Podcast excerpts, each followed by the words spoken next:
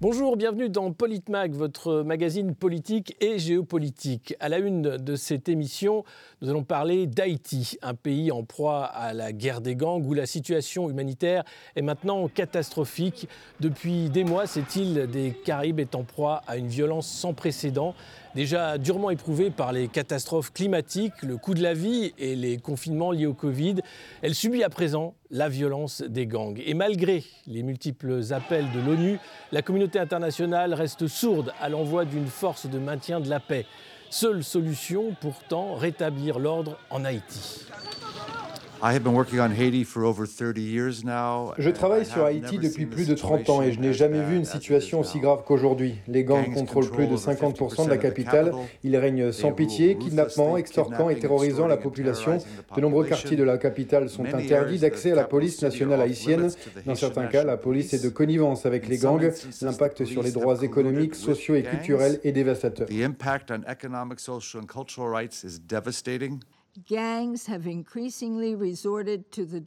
Les gangs ont de plus en plus recours à l'assassinat délibéré d'hommes, de femmes et d'enfants d'à peine 10 ans qui sont brutalement violés. Une tactique qui répand la peur et détruit le tissu social des communautés sous le contrôle de gangs rivaux.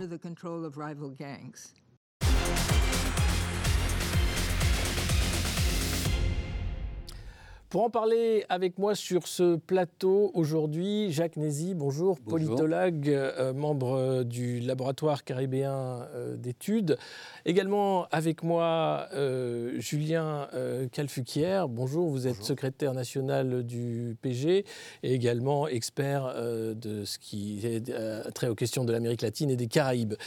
Également autour de ce plateau, Didier Mesto, journaliste, bonjour. Bonjour et Gamal Abina, euh, cofondateur du mouvement des droits civiques. Bonjour Gamal. Bonjour tout le monde. Alors, euh, Monsieur Nessi, cette situation euh, en Haïti, elle n'est pas nouvelle. On a l'impression que c'est un état de fait. Elle ne fait qu'empirer. Comment comprendre les dernières décisions de l'ONU? Cette situation n'est pas nouvelle, comme vous l'avez dit, elle remonte à quelques années lointaines, puisque le phénomène des gangs remonte à plus d'une dizaine d'années, mais aujourd'hui, ça connaît une autre dimension, une dimension plus structuré parce que les gangs, euh, ce sont ces observations qui ont été étayées depuis quelque temps par un certain nombre d'études. Les gangs sont en connivence avec les différents gouvernements, notamment le, le gouvernement de Martelly, puis Jovenel, et après l'assassinat justement de Jovenel Moïse. Eh bien, ce gouvernement actuel provisoire, qui n'est ni légitime ni légal, il faut le souligner, puisque c'est un gouvernement qui a été installé à la suite d'un tweet par le représentant de l'ONU en Haïti, mais ce gouvernement est en connivence avec les gangs, c'est-à-dire elle fait le silence, n'envisage aucune initiative pour faire échec aux actions des gangs, et de plus en plus les gangs ont un boulevard devant eux, puisque euh, ils font ce qu'ils veulent, tuent, pillent, et dans une impunité totale. Et ensuite, ce qui, est, ce qui rend la situation compliquée, c'est que les gangs s'entendent, comme là en fois, avec quelques investisseurs en Haïti, des familles les plus notoires, connues, qui sont également dans l'importation d'armes, des armes qui viennent évidemment des États-Unis d'Amérique. Et les États-Unis d'Amérique, de leur côté, ferment leurs yeux sur les importations d'armes en Haïti. Donc il y a le gouvernement d'un côté qui est en connivence avec les gangs, il y a des investisseurs, des entrepreneurs locaux qui pour protéger leurs activités commerciales et économiques, également pour avoir des parts de marché plus importantes, utilisent les gangs comme étant, euh, comme étant euh, des atouts pour faire face à la concurrence vis-à-vis d'autres acteurs économiques. Mais ces gangs, aujourd'hui, ils sont armés, on peut dire, ils deviennent maintenant des loups solitaires une fois qu'ils ont eu des armes de la part de certains, euh, de certains hommes d'affaires. Maintenant, arrivent à s'autonomiser et à prendre des initiatives en toute liberté. Alors, ces initiatives ont des conséquences très graves. Premièrement, sur l'économie locale, on peut dire qu'il y a presque plus d'économie, c'est une économie complètement par terre, puisqu'il y a des familles entières qui sont complètement décapitalisées, puisqu'il y a des enlèvements qui sont enregistrés tous les jours en Haïti. Et il y a beaucoup de familles qui sont obligées de fuir, même des quartiers les plus résidentiels à un moment donné, comme la Boule par exemple, eh bien, il y a des familles entières qui sont obligées de fuir. Et puis, deuxièmement, il y a un certain nombre de secteurs, de catégories professionnelles qui sont obligés de, soit de s'installer en République dominicaine ou d'aller à Miami. Et puis il y a une autre partie de la population eh bien, qui n'arrive plus à survivre malgré eh, leur système de leur intelligence et leur débrouillardise. Et puis, il y a une autre partie avec le programme de Biden a mis sur place qui permet à un certain nombre d'Haïtiens de fuir Haïti. Mais le problème reste demeure. Peut-être on aura l'occasion de revenir là-dessus sur l'hypocrisie également de la communauté internationale qui souffle le chaud, le froid Justement, c'est euh, là où je voulais en venir euh, avec vous, euh, M. Kalfukia. À quoi joue la communauté internationale avec Haïti? On a l'impression que l'ONU regarde finalement et souffle le chaud et le froid sur un, pays laissé à l'abandon, à la dérive. Oui, oui, Genesis l'a très bien expliqué. Effectivement, le problème que les problèmes d'Haïti subissent beaucoup de blocages de la part de grandes puissances, principalement d'une grande puissance qui sont les États-Unis d'Amérique, et qui empêchent effectivement de pouvoir remettre en cause euh, l'actuel gouvernement qui est aussi un blocage pour les Haïtiens, parce que comme il a été évoqué, ce euh, gouvernement qui n'est absolument pas légitime, totalement illégal et corrompu jusqu'à la moelle, et euh, vous avez une très grande partie des Haïtiens qui manifestent justement contre mm. ce gouvernement et aussi contre le précédent. D'ailleurs, c'est ce qui avait conduit à de nombreuses manifestations qui ont malheureusement été aussi réprimées il y a plusieurs années. Actuellement, les manifestations, justement, ou en tout cas les mouvements sociaux que vous pouvez observer, se concentrent effectivement surtout sur la dénonciation de la violence, sur le, sur le climat d'insécurité et effectivement, pour le moment, la communauté internationale est très hypocrite parce qu'elle ne veut pas aller par-delà effectivement ces blocages. Euh, elle ne, trouve pas le courage d'aller par-delà effectivement une, critique, enfin simplement un constat que la situation est alarmante, car effectivement la situation est alarmante, personne ne, peut, le nier. Euh, mais ce qui est aussi euh, très marquant, c'est qu'effectivement on en parle très peu. C'est-à-dire que sur ce plateau, on va en parler. On peut en parler effectivement sur certains plateaux télé, mais dans beaucoup de médias de masse, effectivement, il n'y a pas du tout le sujet d'Haïti qui est évoqué, parce que vous avez justement beaucoup de, de gens qui n'ont pas forcément intérêt à ce qu'on l'évoque. Et effectivement, euh, euh, c'est très très problématique. Ce qu'il faut absolument, c'est trouver une issue euh, qui ne soit pas simplement, là a été évoqué, je pense qu'on sera d'accord là-dessus, qui n'est pas simplement une issue sur une vision un peu néocoloniale et un peu mm. paternaliste comme essayent de le, de le faire les, Américains en disant, voilà, s'il y a le gouvernement légitime, vous devez le suivre et on va vous envoyer de l'argent. et on va, faire. Il faut trouver une issue qui permette aussi de, de, tendre la main aux Haïtiens et que les Haïtiens puissent eux-mêmes choisir leur destin et puissent eux-mêmes retrouver un État stable, reconquérir une souveraineté, et ainsi de suite. Et pour le moment, le fait d'enclencher un dialogue, notamment avec des acteurs locaux, des associations, euh, des mouvements sociaux, etc., n'est pas, pas enclenché. Et justement parce que vous avez ce fameux blocage à l'intérieur même euh, du gouvernement de, de plein de corrompus, et qui sont d'ailleurs, comme on l'a dit, de connivence totale euh, avec, avec les gangs. On va écouter justement les manifestants, puisqu'il y a des manifestations, et les habitants n'en peuvent plus de cette situation. Ce qui se passe aujourd'hui concerne tous les secteurs de la vie nationale. Quand on est dans un pays où l'inflation dépasse les 30%, il est impératif de se rebeller. Parce que le bien-être collectif dépend de la bataille de chacun de nous. Ce pays est littéralement contrôlé économiquement par cinq familles. Nous, de la masse, nous n'avons quasiment rien. Il n'y a plus de classe moyenne. Il n'existe que deux classes, la bourgeoisie et la masse. Je ne suis plus de la classe moyenne, je dois lutter pour que ça change. Voilà où nous en sommes maintenant, la révolte des esclaves. C'est pour ça que nous sommes dans la rue aujourd'hui, à réclamer la justice sociale, l'intégrité territoriale et l'unité nationale pour une solution haïtienne. Didier Mesto, euh, la révolte des esclaves, euh, une solution haïtienne, euh, est-ce que c'est possible aujourd'hui quand on voit le niveau de corruption et l'implication des gangs dans la vie politique finalement locale? Ça sera possible malheureusement par la violence, c'est ce qui se produit tous les jours. On a vu petit à petit l'État se déliter et, en fait tous ces gangs prendre petit à petit possession de tous les corps de l'État parler de la police, c'est vrai que la police est infiltrée, même les unités d'élite qui viennent parfois dans les, quartiers contrôlés par des gangs, parce qu'effectivement, il y a la moitié de la capitale contrôlée par des gangs, mais tout le pays est contrôlé euh, par des gangs. Euh, quand vous avez des opérations coup de poing par la police qui vont en blinder, euh, même s'ils vont un peu déranger les gangs, rapidement, ça dure un quart d'heure, et puis ils sont tellement nombreux, tellement organisés, il y a tellement d'armes que c'est une lutte inégale. Premièrement, il n'y a plus de justice. Il n'y a plus aucun élu national. Il n'y a plus un député, il n'y a, plus rien. Il n'y a plus, euh, plus d'État, c'est-à-dire il n'y a plus de. C'est effectivement après un tweet que ce gouvernement a été mis en place et la population aspire, euh, parce qu'ils sont des humains. Ils ont envie, la plupart, de vivre euh, dans une communauté, retrouver de l'école, de l'éducation, du lien social, une économie. Et effectivement, on voit une société qui s'est complètement effondrée sur elle-même par euh, il y avait déjà beaucoup de pauvreté, il y avait aussi l'histoire de la dette, hein, parce que c'était un pays très endetté, euh, notamment euh, par les États-Unis, mais aussi par, par la France, qu'on a laissé totalement, malheureusement, je dois le dire, à l'abandon, hein, parce mhm. que les gens sont de, langue française. donc voilà, tout, ça, ce sont des facteurs qui expliquent cet effondrement, avec effectivement quelques familles qui tirent profit. ça, ça semble incroyable de dire ça. On pourrait se penser que ces familles euh, aspirent au calme. Euh, euh, peut-être qu'un jour elles aspireront au, calme. Mais pour l'instant, ce qui est en cause, c'est le contrôle de toutes les ressources de, de, l'île et surtout du commerce qu'on peut, parce que c'est aussi une plaque tournante, pour, on y viendra pour beaucoup de, secteurs. Et, il y a de plus en plus de pans de la population qui, qui s'appauvrit, qui est exclu. Ça, c'est le premier point. Et le deuxième, c'est que ces gangs, ils sont assez bien organisés. Et ils ne se présentent pas du tout comme des gangs. C'est un peu les Robins des bois modernes, euh, comme fonctionnent tous les gangs. Ils assurent la protection d'un quartier, ils les nourrissent, euh, ils leur donnent de l'argent. C'est les premiers employeurs. Euh, voilà, c'est les premiers employeurs. Donc en fait, petit à petit, la nature ayant horreur du vide, mmh. c'est la criminalité organisée qui a pris possession de l'ensemble des rouages euh, de la société, euh, du régalien comme de l'économie comme du social. On va écouter d'ailleurs euh, Antonio Guterres à propos de potentielles forces de maintien de la paix en Haïti.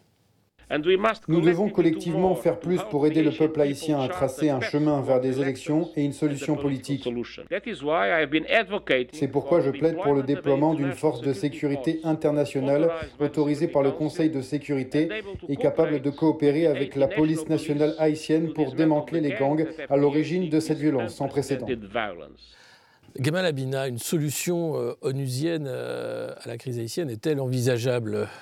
Comme euh, le montre l'appel d'Antonio Guterres bah, La problématique principale, il y a un des manifestants qui a dit une chose importante, et c'est pour ça que moi, cette solution, j'y crois pas une seconde. Il a dit euh, Nous sommes dans la révolte des esclaves. Pourquoi? Parce que lui, il a une profondeur historique, il sait de quoi il parle. Très rapidement, Haïti, 1804, premier État noir à se libérer de l'esclavage, la colonisation. Et très rapidement, Napoléon envoie 30 000 hommes pour essayer de les détruire. L'Amérique est d'accord, l'Espagne est d'accord, la France est d'accord pour en finir avec cet État félon qui ose relever la tête. On parle des Noirs. Donc 30 000 hommes qui finissent par être éliminés par Toussaint Louverture, un ancien général de Napoléon. Et c'est la première victoire sérieuse d'un État du Sud. Parce qu'on oublie que c'était il y a plus de 200 ans maintenant. Haïti, ensuite, pour faire en sorte de fragiliser, on lui, on lui fait un traité de paix avec une dette abyssale qu'ils ont supportée jusqu'à la fin des années 90 pour la France. Haïti divisé en deux, Saint-Domingue d'un côté du côté espagnol, et de l'autre côté l'île, de ce qui reste de l'île. C'était un, des pays les plus riches sur Terre, il y a 220 ans. Aujourd'hui, c'est un pays dans, lequel on a sombré dans un abysse absolument insupportable. Sur un plan social, il n'y a plus d'État, il n'y a plus de fonctionnaires, il n'y a plus d'administration, il y a une corruption endémique. Et en plus, on, leur a légué un cadeau assez abominable. On leur a légué le principe des, des gangs américains qu'on trouvait à Los Angeles, qu'on a trouvé après au Mexique et qu'on retrouve maintenant à Haïti. Rien n'est un hasard là-dedans. On fait payer à ces malheureux le fait d'avoir, il y a 200 ans, relevé le nez en étant esclave. Et là, lorsque le manifestant dit nous sommes des esclaves, il revient sur cette profondeur historique. Alors lorsque l'ONU va nous, servir, à l'époque il y avait euh, tout un tas de présidents qui étaient, qui étaient présents, nous servir qui vont apporter la paix, j'ai envie de dire simplement presque, c'est presque une réalité aujourd'hui, c'est que les tontons macoutes sont presque regrettés à Haïti cette dictature à l'époque des Duvaliers, on se dit bah, finalement, valait mieux Duvalier que ce qu'on a aujourd'hui. Ils nous ont présenté un Jean-Bertrand Aristide, le petit père des pauvres, qui, était corrompu. Chaque président qui s'est présenté en Haïti a détruit l'économie, le pays, et été corrompu et travaillé pour ces fameuses familles dont on peut considérer qu'elles sont les principales responsables de cette catastrophe. Les Haïtiens ne sont pas dans cette situation parce qu'ils l'ont voulu, ils le sont parce que ça a été organisé et planifié. Donc maintenant, quand Gutiérrez dit on va envoyer des gens, des casques bleus quasiment en Haïti, ben, il se moque des Haïtiens parce qu'il sait très bien que le mal vient d'abord et avant toute chose des États-Unis. Leur proximité géographique avec les États-Unis, l'assassinat de l'ancien président qui se rapprochait de la Russie, il faut le rappeler, de la Chine, mmh. c'est un des moteurs de l'assassinat avec un groupe dont on n'a pas réussi à trouver l'origine. Il l'avait dit juste avant. Que... Tout à fait. Et on l'assassine après. avec un commando. Deux jours après. Commando militaire. C'est pas des Haïtiens qui l'ont tué. Tout cela a concouru à la destruction des pays. Aujourd'hui, on fait payer à ces malheureux qui, en plus, ont eu un tremblement de terre en 2010 qui était ravageur, où on voit bien que l'administration s'est effondrée physiquement, les, bâtiments publics étaient effondrés. Tout cela, on le fait payer à un pays qui a eu l'outrecuidance de relever le nez il y a 250 ans, tout simplement. Jacques Nézy, vous êtes d'accord avec cette vision des choses Oui. Euh, Haïti paye pour avoir été un, État fier et libéré de l'esclavage Oui, les Haïtiens en général sont conscients de, ce loup fardeau qu'on leur fait payer. D'abord par rapport à la France, comme ça a été souligné tout à l'heure. Hein. On veut dire c'est une souillure pour l'armée napoléonienne qui a perdu euh, la face vis-à-vis des anciens esclaves. Hein. La France l'a jamais accepté, puisque ce traité de paix signé en 1825 qui représente aujourd'hui 30 milliards d'euros payés par Haïti à la France. Alors, pour Avec des banques françaises, obligations. C'est ça. Oui, qui ont participé aussi, on peut dire, à cette dilapidation. Bon. Alors, pour revenir à, la mission euh, onusienne, ou bien la solution que tente proposer l'ONU. Alors, il faut le dire, depuis 1992, la présence de l'ONU est remarquée en Haïti, depuis 1992. Mais il y a eu différentes missions depuis Hein, jusqu'à aujourd'hui, il y a encore une mission des Nations Unies en Haïti, d'ailleurs qui était présente lors de l'assassinat de, Jovenel Moïse. Alors, c'est que les Haïtiens aussi ont un mauvais souvenir de l'expérience onusienne, il faut le souligner, puisque les casques bleus népalais du Népal ont introduit le choléra. Le choléra qui n'a jamais existé en Haïti puisque quoi qu'on en dise, les différents gouvernements haïtiens ont toujours mis en quarantaine des différents bateaux hein, qui, qui, qui, sont accostés et, sur les côtes haïtiennes.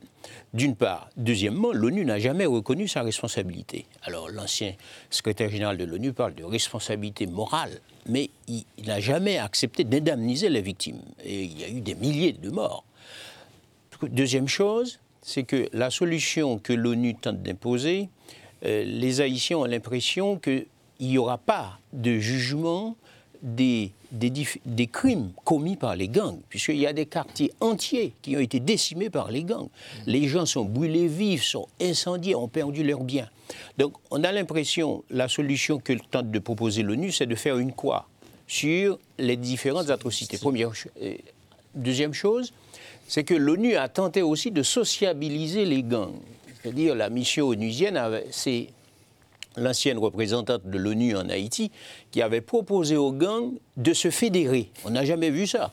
C'est-à-dire que voici des gangs, des bandes de criminels qui sont maintenant acceptés comme étant des partenaires, des partenaires, et que l'ONU a proposé, puisque l'un des rapports de cette ancienne représentante de l'ONU a fait remarquer que on a observé une baisse de la criminalité à cause de la fédération des gangs. Maintenant, donc c'est dire que les gangs ont beaucoup plus d'espace, parce qu'il y en a qui même aspirent à être, à occuper des fonctions législatives et présidentielles ou tout autre, parce qu'il y a cette connivence non seulement avec le gouvernement local, mais aussi avec l'ONU, hein, par son laxisme et par son refus d'accompagner aussi la police nationale.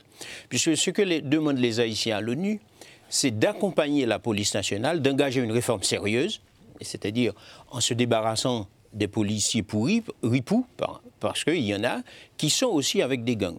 Puisqu'on parle de, de, plus de 30% euh, des agents de police qui travaillent avec des gangs, puisqu'ils sont bien rémunérés, etc.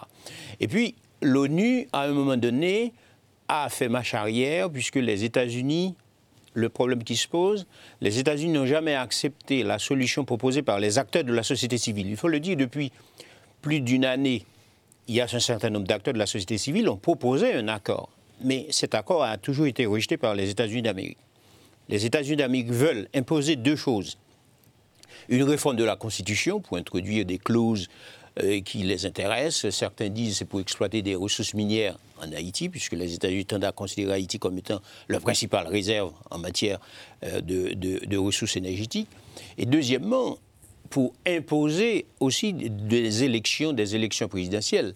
dont les résultats sont connus d'avance, comme les États-Unis l'ont fait en imposant deux présidents, Michel Martelly et Jovenel Moïse, puisqu'on ne peut pas parler d'élection en ce qui concerne ces deux présidents, puisque les États-Unis ont imposé euh, ces deux, ces, deux, ces deux présidents de la République.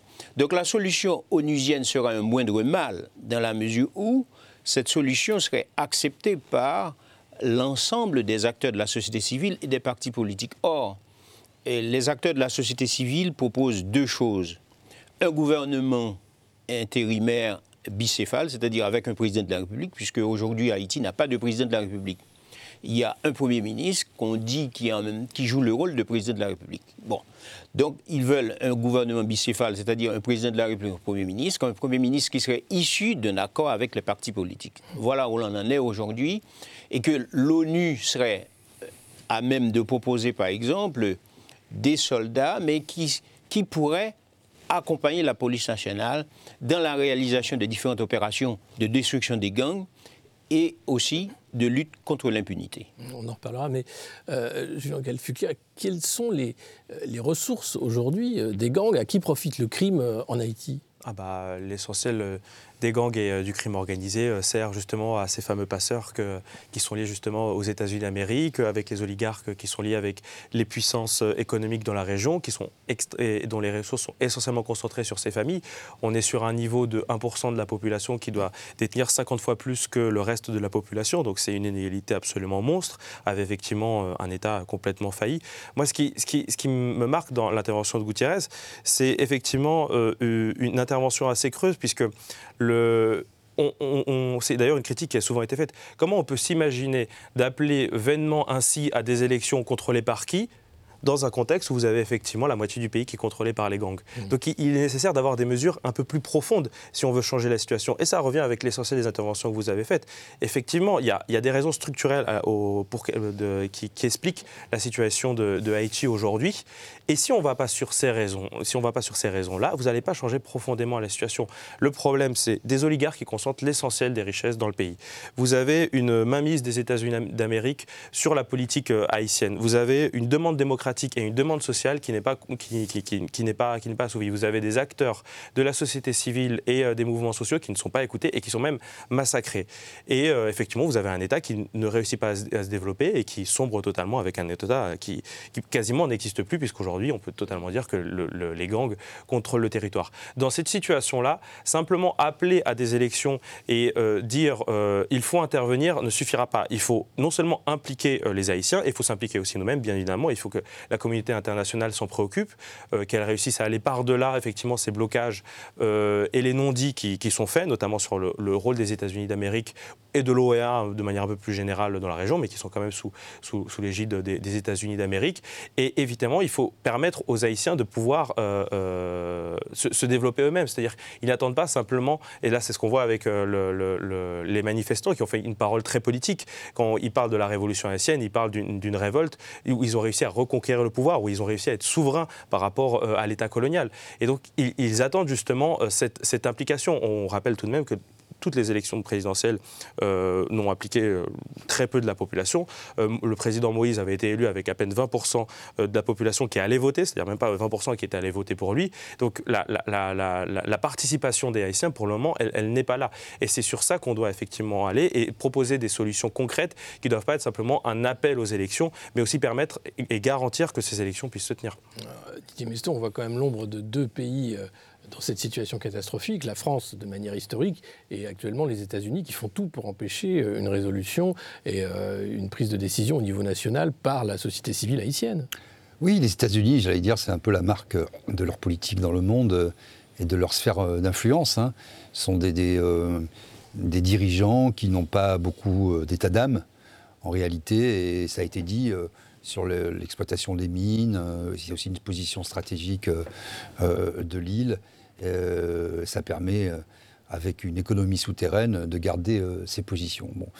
La France, c'est quand même plus surprenant et beaucoup plus décevant puisqu'on a une histoire, bien sûr, il y a l'histoire napoléonienne avec ce peuple, mais il y a aussi, on a loué pendant, pendant des décennies la poésie haïtienne, la culture haïtienne, cette espèce d'esprit français, matinée de Caraïbes, perdu dans l'océan. On, était, on, a été, on était aussi fiers, la France, sortie de cet esprit de colonisation, de voir émerger ce peuple haïtien dont on a cessé de, de chanter, comme je l'ai dit, les louanges. Donc là, il y, y, a vraiment une incompréhension hein, de, de, notre part. Pourquoi la France euh, n'intervient pas? Pourquoi la France ne, parle pas euh, d'une voix forte euh, à l'ONU Et pourquoi l'ONU n'envoie pas, avant même de pouvoir recréer un ciment, recréer un élan démocratique,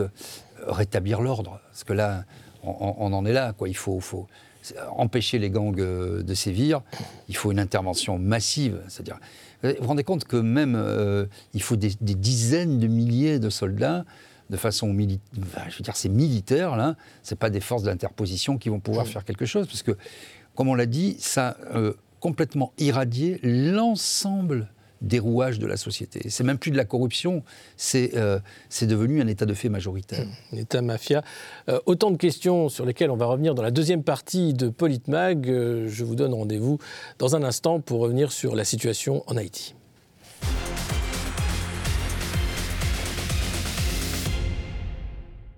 Bienvenue dans cette deuxième partie de Politmag où nous continuons de parler de la situation désastreuse en Haïti et de l'inaction de la société internationale. Pour commencer, avant de reprendre le débat, on va écouter les paroles de l'ambassadeur haïtien à l'ONU. Aujourd'hui, en Haïti, tous les regards sont tournés vers cette importante réunion du Conseil de sécurité. La population attend une décision concrète relative au déploiement d'une force internationale.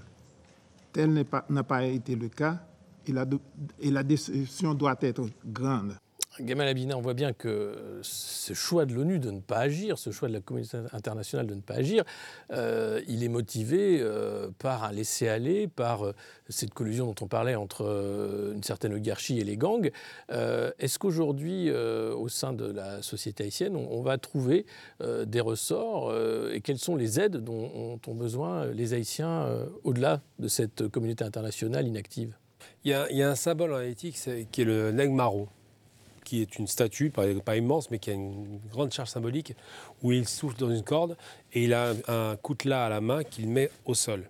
Ce symbole est très connu par les Haïtiens. Pourquoi? Parce que c'est le symbole de leur émancipation. Moi, je pense que l'ONU, je n'attends pas grand-chose d'elle, parce qu'en règle générale, ils savent intervenir pour faire la guerre, mais ils ne savent pas intervenir pour débloquer des fonds. Par exemple, comme euh, il y a quelques semaines, l'histoire du PAM, qui était quand même quelque chose qui restait dans l'esprit de tout le monde, pour 120 millions de dollars. C'était rien du tout, c'est une goutte d'eau ce qui se passe aujourd'hui, c'est que moi, je pense que les, Haïtiens, s'ils doivent s'en sortir, ce sera certainement pas par, par, des forces étrangères, même si elles sont nécessaires aujourd'hui, malheureusement. Mais c'est parce que leur diaspora est extrêmement dynamique, très riche, très forte, très travailleuse. Je connais aucun Haïtien à l'étranger, et je travaille pas mal de clients haïtiens, qui ne soit pas quelqu'un qui bosse 12 heures par jour. Ce sont de vrais bosseurs. Il y a des grandes réussites aux États-Unis, par exemple, de grands acteurs, chanteurs et autres haïtiens qui sont au rendez-vous. Et cette diaspora, le jour où le pays va se stabiliser, va investir. Et je pense qu'elle doit s'appuyer à la fois sur, son, sur sa, sa masse laborieuse à l'intérieur des frontières, mais aussi sur sa diaspora. Après, pour le retour à la paix civile, pour qu'il y ait paix civile, il faut d'abord qu'il y ait un gouvernement élu. Ce n'est pas le cas. Là, aujourd'hui, on a quelqu'un d'illégitime nommé par les États-Unis en sous-main. Il faut ensuite qu'il y ait une, administration qui soit dépolluée de cette corruption qui fait que les gangs achètent la police. 30% de corruption, c'est monumental. Et surtout de se dire que c'est un pays qui aujourd'hui est à la dérive parce que malheureusement, il a été frappé par des tremblements de terre successifs, par une paupérisation, par une dette abyssale qu'il a supportée, comme je l'ai dit tout à l'heure, très longtemps, jusqu'à la fin des années 90, et aujourd'hui une nouvelle dette qui est arrivée, mais il n'en demeure pas moins que ce pays a été parti sur une base saine et a été dégradé parce que ces pays adversaires, et pour leur malheur, les États-Unis sont à deux pas, font que Haïti devient un pays victime et, martyr avec l'Espagne et la France. Je dirais simplement que si Haïti avait voulu s'en sortir, il aurait fallu simplement qu'elle s'éloigne pas géographiquement, on ne peut pas le faire, mais politiquement. Cuba s'en est sorti parce qu'ils étaient communistes, ils étaient protégés par le parapluie euh, soviétique. Et Haïti devrait envisager peut-être une aide, cette fois-ci à l'Est. C'est le seul moyen pour s'en sortir. Que les Chinois investissent comme c'était prévu, que les Russes, que, les, que tous les pays qui sont... L'Inde, c'est pas le cas, mais ça va arriver. J'ai de l'espoir pour eux parce que ça reste sur un plan géostratégique une plateforme très importante et que si Haïti réussit à, à dépasser ces violences internes qui sont de la voyoucratie en vérité, à ce moment-là, il y aura une solution. Euh, Alors, euh, Jacques Nessy, euh, Gamal Abina parlait de la diaspora haïtienne, elle est importante. Il y a aussi le, problème des, nombreux réfugiés qui sont refoulés hein, par la République dominicaine et ailleurs. Euh, une situation, là encore, humanitaire catastrophique, et pas un mot non plus de la part de la communauté internationale. Or, il est bien question là de, de, refuge politique, hein, de, demande d'asile politique, compte tenu de la situation gravissime en Haïti. Oui, il y a une situation humanitaire très grave. Les Haïtiens tentent de fuir à un moment donné. Il y a une dizaine d'années, ils, y, vont euh, massivement, Chili, Brésil, traversant les fleuves, le fleuve Rio Grande, atteignant Texas, etc. Donc il y a là aujourd'hui un programme mis en place par l'administration Biden, mais, ce programme aussi a, des effets néfastes puisque a participé et si vous voulez, à la baisse de la contestation. C'est-à-dire les gens ne s'intéressent plus à partir qu'à maintenant, qu'à se prendre en charge, qu'à se manifester contre le gouvernement en place et, contre les Américains. Première chose. Deuxième chose, il y a une volonté de la société civile ou bien des acteurs politiques, plus ou moins qui ne sont pas mêlés de près ou de loin eh, aux activités de l'économie criminelle, qui tentent de chercher une voie, comme ça a été indiqué tout à l'heure, soit vers la République populaire de Chine, et aussi vers la Russie. Alors il semble que certains disent que l'assassinat du président Jovenel Moïse est dû à cette tentative vers la Russie. Mais la Chine un peu moins puisque Haïti euh, bénéficie encore de la politique du chéquier de Taïwan, puisque contrairement à la République dominicaine qui reconnaît, qui a des relations euh, assez officielles avec la République populaire de Chine, Haïti reconnaît toujours Taïwan. Donc ce qui pose un problème, notamment pour le vote au Conseil de sécurité de l'ONU, puisqu'il y a deux votes bloquants, il y a, la Chine et également la Russie.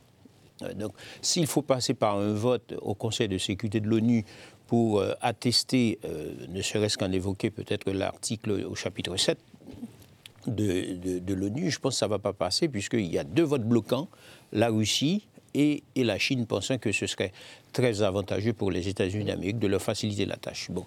Donc, troisième solution qui reste, c'est une solution euh, certes onusienne, mais qui prendrait en compte ce que propose la société civile et quelques acteurs politiques. Ce qu'ils proposent, comme je l'ai souligné tout à l'heure, c'est un gouvernement un nouveau gouvernement, euh, euh, un président de la République qui serait désigné de façon consensuelle, également un autre Premier ministre composé d'un gouvernement d'union nationale qui intégrerait des différentes couches saines soit de la société civile ou des partis politiques. Mais aujourd'hui, euh, les Américains ne veulent rien entendre, hein, souhaitent imposer leur solution nationale parce qu'ils ont intérêt à maintenir en entier le système, comme ils l'ont fait depuis les deux dernières élections, en imposant, euh, en imposant leur président.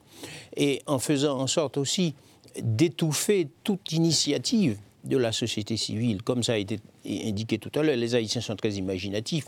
Il, y a une bonne partie de la diaspora qui souhaite revenir, mais pour revenir, il faudrait créer un environnement politique social. Et cet environnement politique et social devait être créé premièrement par euh, la lutte contre l'impunité, par, euh, la prise en main de certaines institutions pour rendre justice aux victimes. On a l'impression qu'on veut euh, tout simplement passer à autre chose, parce qu'ils parlent d'organiser des élections, mais en associant les gangs euh, à une nouvelle, à l'organisation de nouvelles élections, comme qui dirait, les gangs seraient amnistiés. Ce serait, ce serait une erreur fondamentale mm. euh, de faire une croix sur les différentes atrocités que font les gangs, parce qu'il faut le signer aujourd'hui. Il faut parler de l'atrocité des, actions des gangs. On va mm. écouter une des émissaires de, l'ONU en Haïti qui, qui, parle justement des atrocités commises contre les enfants, notamment. Les enfants sont parmi les victimes des crimes les plus haineux, y compris meurtres, enlèvements et viols. Ces trois derniers mois, des élèves ont été atteints par des balles alors qu'ils étaient assis en classe et ont été enlevés au moment d'être déposés à l'école. On voit bien là, c'est euh, encore une fois les, invisibles, les enfants qui sont victimes de ces exactions. Euh, c'est évidemment inacceptable de vouloir travailler avec les gangs, de vouloir les amnistier, d'en faire des partenaires politiques. Non, c'est absolument atroce. Et malheureusement, un, une grande partie de la, communauté internationale, parce qu'effectivement il y a le poids de, Washington derrière, participe d'une certaine manière à légitimer le gouvernement en place et les pouvoirs actuellement en place qui sont ceux des gangs. C'était déjà le cas effectivement déjà précédemment avec le, président Moïse qui avait reçu quand même une grosse partie de la bénédiction de, Washington. Et c'est effectivement un gros problème puisque vous avez une demande démocratique dans la population qui est celle de dire non, on veut, un autre gouvernement, on veut plus ce, gouvernement corrompu. Par rapport à la question que vous aviez posée sur les perspectives qu'on doit donner à Haïti, moi je suis effectivement beaucoup plus favorable à une solution qui impliquerait effectivement l'ensemble des acteurs de la société civile. Vous avez parlé effectivement de couche saine, donc c'est effectivement, on va dire, euh, pas les gangs, c'est comme ça, c'est comme ça qu'on va le dire, pour garantir justement euh, des élections euh, qui, se, qui, se déroulent de manière saine, puisque vous avez notamment évoqué que l'essentiel de l'administration aujourd'hui est corrompu et ne permettra pas de, de, de, garantir des, élections saines. Et le problème que vous avez de la part de la communauté internationale et notamment du côté de Washington, c'est que vous êtes essentiellement dans un interventionnisme qui voit ça simplement sur le biais militaire et de l'intervention euh, coercitive. Et on l'avait déjà vu récemment avec une grande partie de la presse euh, états-unienne qui avait titré les, euh, les, Haïtiens demandent une intervention des forces armées euh, états-unies. Ils avaient pris quelques personnes dans la foule qui, avaient, qui certainement avaient des banderoles disant voilà, c'est ce qu'ils demandent. Ils demandent qu'on intervienne parce qu'effectivement, on est les sauveurs, on est au-dessus de la mêlée et on, sera, on est, on est malheureusement, on ne peut pas voir ça, simplement sur le prisme militaire. Il y a aussi la question profondément euh, politique, la question démocratique et la question sociale qui perdure en fait à Haïti depuis, depuis très longtemps et qui s'est aggravée depuis euh, plusieurs années.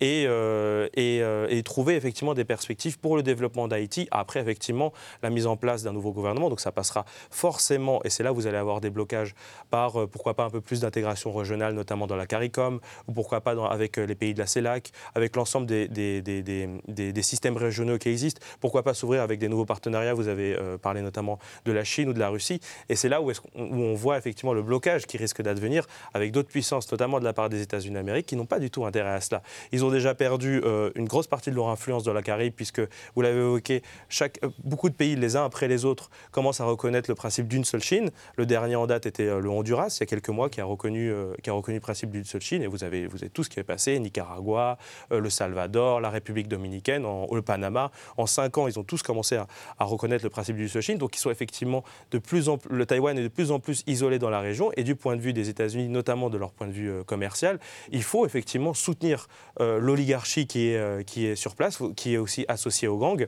Et donc, vous voyez que là est le, là est le blocage. Et tant qu'on ne passe pas par-dessus, et eh bien effectivement, ça va être très compliqué pour les Haïtiens de souverainement pouvoir reprendre en main leur, leur destin. C'est assez terrible. Enfin, on voit là toute l'hypocrisie de, Washington, capable de dépenser des milliards pour la guerre en Ukraine et incapable de débloquer quelques millions pour Haïti, voire même au contraire, euh, souffler le, feu sur les braises. Oui, c'est toujours euh, comme ça, en tout cas euh, depuis plusieurs décennies. En réalité, quand un pays s'effondre, on peut comprendre effectivement qu'il faille une intervention militaire extérieure sous l'égide des Nations Unies ou d'une coalition. Euh, il vaut mieux que ce soit sous l'égide euh, des Nations Unies avec euh, une résolution. Mais si on ne fait que ça, et qu'on n'associe pas en même temps, si on n'a pas réfléchi en amont avec la population, et tous les corps de la population, ben, ça donne la Libye. C'est-à-dire que vous créez, vous sortez d'une situation difficile, que vous essayez de contrôler, et puis vous arrivez au chaos, parce que vous n'avez rien. Regardez ce qui se passe, la Libye, qui est devenue euh, le, foyer du terrorisme international qui s'est propagé à l'ensemble du, Sahel. Enfin, c'est prodigieux. Et c'est à plus petite échelle, ce qui est en train de, c'est ce qui se passe dans toutes les sociétés, mais à plus petite échelle, en plus, c'est une île, donc euh, c'est encore plus euh, complexe.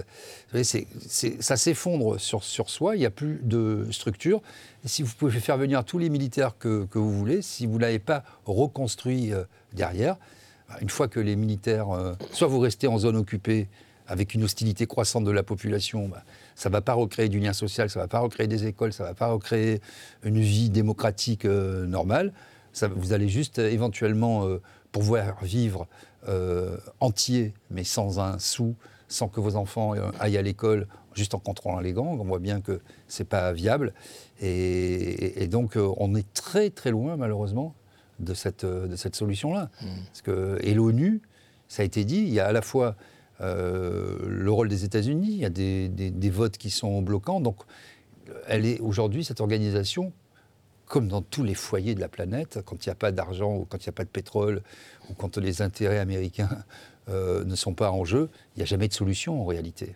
Alors là, il y a les intérêts américains qui sont en jeu. Alors là, oui, mais... vous avez vu de, quelle manière ils sont en jeu. Ils sont, ils sont en jeu justement par euh, euh, Par pourrissement. Euh, voilà, exactement. Mais moi, je voulais revenir aussi sur l'aspect historique, le, rôle de la France dans la situation haïtienne et surtout le silence de la France. Parce que Emmanuel Macron, c'est plutôt un président bavard, il prend beaucoup la parole, hein, notamment sur les crises internationales. On ne l'a pas beaucoup entendu sur Haïti. Bah, le problème d'Haïti, c'est qu'ils ne savent pas comment débronzer. Ils ont un vrai souci. Ils sont un peu trop noirs.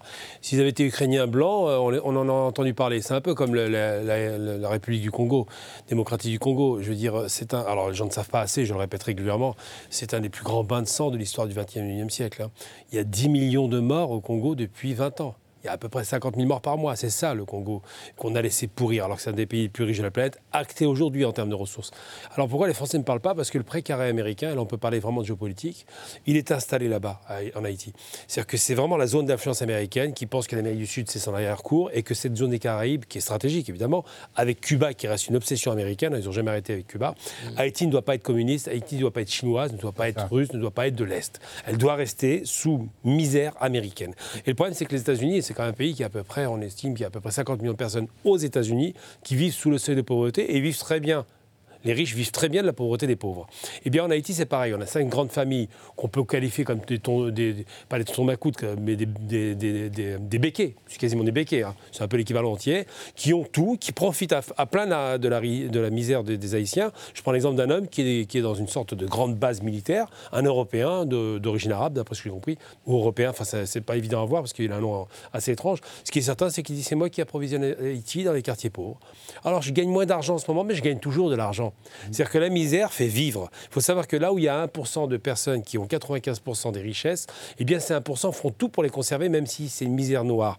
Et on voit le, pendant haïtien, j'ai envie de dire, c'est le Brésil avec les favelas. C'est un peu le même principe. C'est ce qu'on appelle les conflits de basse intensité. Tant que ça ne pète pas, que ça ne sort pas des frontières, ça nous va très bien. il y a des Français, il y a des Belges bien sûr, Qui, qui, vivent une semaine en Haïti, mm. euh, une semaine à Miami. Leurs enfants sont scolarisés euh, à Miami. Le vendredi soir, euh, ils prennent euh, un avion euh, ou un bateau, ils vont euh, à Miami et ça se passe très bien. Et ils vivent dans des, dans des bunkers. Hein. et maintenant, ils vivent même plus dans les bunkers parce que c'est trop risqué. Ils vivent dans des hôtels qui sont hyper sécurisés, tout près des moyens de, transport. Et ils, ont leur, ils ont leur bureau, etc. C'est devenu, devenu ça, Haïti. Il faut bien voir, surtout à Port-au-Prince, hmm. où, l'essentiel des gangs est concentré.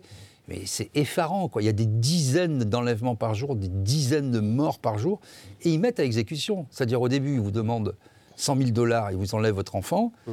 ça finit à 500 à 500 dollars. Et si vous ne donnez pas les 500 dollars, parce que les gens n'ont rien, ah ils n'ont rien. Donc si vous n'arrivez pas à réunir les 500 dollars, vous recevez un coup de fil euh, une semaine plus tard et vous retrouvez votre enfant euh, assassiné sous un pont.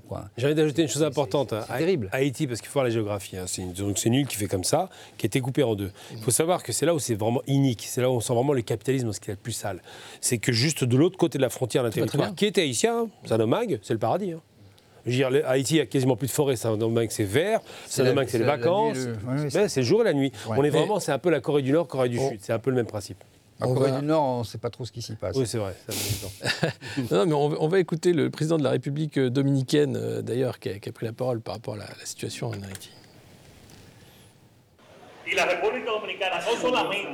La République dominicaine ne va pas seulement continuer les déportations d'Haïtiens, mais elle va les augmenter.